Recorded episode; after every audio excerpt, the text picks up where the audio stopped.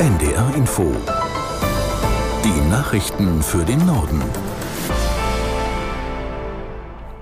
Um 15 Uhr mit Astrid Fietz. Nach den Meldungen folgt eine Unwetterwarnung für Niedersachsen und Mecklenburg-Vorpommern. Das Sturmtief Soltan hat für große Probleme im Bahnverkehr gesorgt.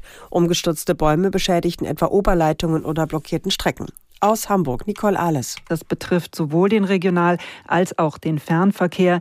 Die Zugbindung sei für Tickets auch heute noch aufgehoben, hieß es von der Deutschen Bahn.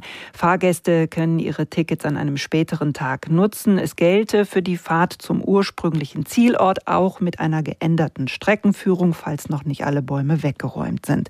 Sitzplatzreservierungen könnten kostenlos storniert werden, sagt die Deutsche Bahn und verweist aber auch darauf, dass die Züge im Fernverkehr wegen der bevorstehenden Weihnachten Weihnachtstage natürlich schon sehr stark ausgelastet sind. Nach dem Schusswaffenangriff in der Prager Karls-Universität gestern ist offenbar ein weiteres Opfer gestorben.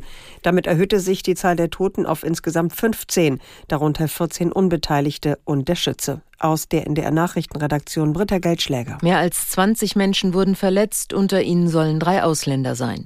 Die Polizei bestätigte unterdessen die Vermutung, dass sich der 24-jährige Täter selbst das Leben nahm. Das Motiv des Mannes, der Student an der Karls-Universität war, ist aber weiter völlig unklar. Fest steht wohl, es gibt keine Hinweise auf eine Verbindung zum internationalen Terrorismus und der Schütze war ein Einzeltäter. Die tschechische Regierung rief für morgen eine eintägige Staatstrauer aus. Fahnen sollen auf Halbmast wehen, die Lichterketten am Weihnachtsbaum auf dem Altstädter Ring sollen erlöschen. Geplant ist auch ein Trauergottesdienst im Prager Veitsdom. Vor der Universität ist bereits ein improvisierter Gedenkort mit hunderten Kerzen entstanden, an dem auch Regierungschef Fiala Blumen niederlegte. Im Krieg im Gazastreifen geht das von der Hamas kontrollierte Gesundheitsministerium mittlerweile von mehr als 20.000 Toten und mehr als 53.000 Verletzten aus.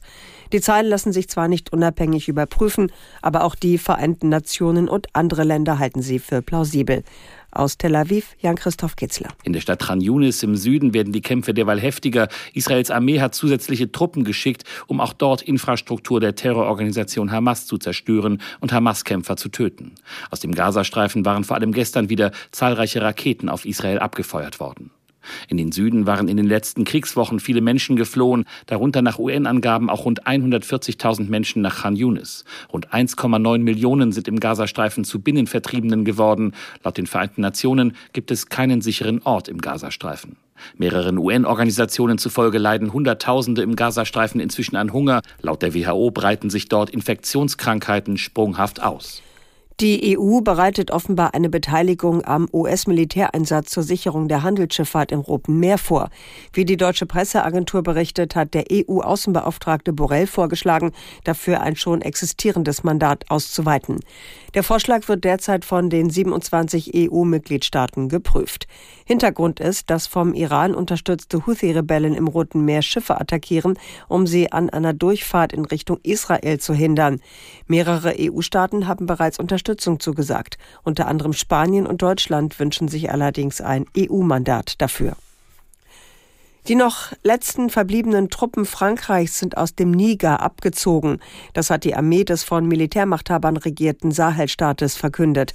Aus Rabat Kai Küstner. Der letzte französische Soldat hat Niger verlassen, die Bundeswehr hingegen würde gerne weiter dort bleiben. Mit einem recht großen Fußabdruck mit rund 1500 Soldatinnen und Soldaten war Frankreich im Sahelstaat präsent, um im Kampf gegen den sich ausbreitenden Terrorismus zu helfen. Doch mit dem Militärputsch Ende Juli verlor Paris sozusagen über Nacht einen der letzten verbliebenen Partner in der Region.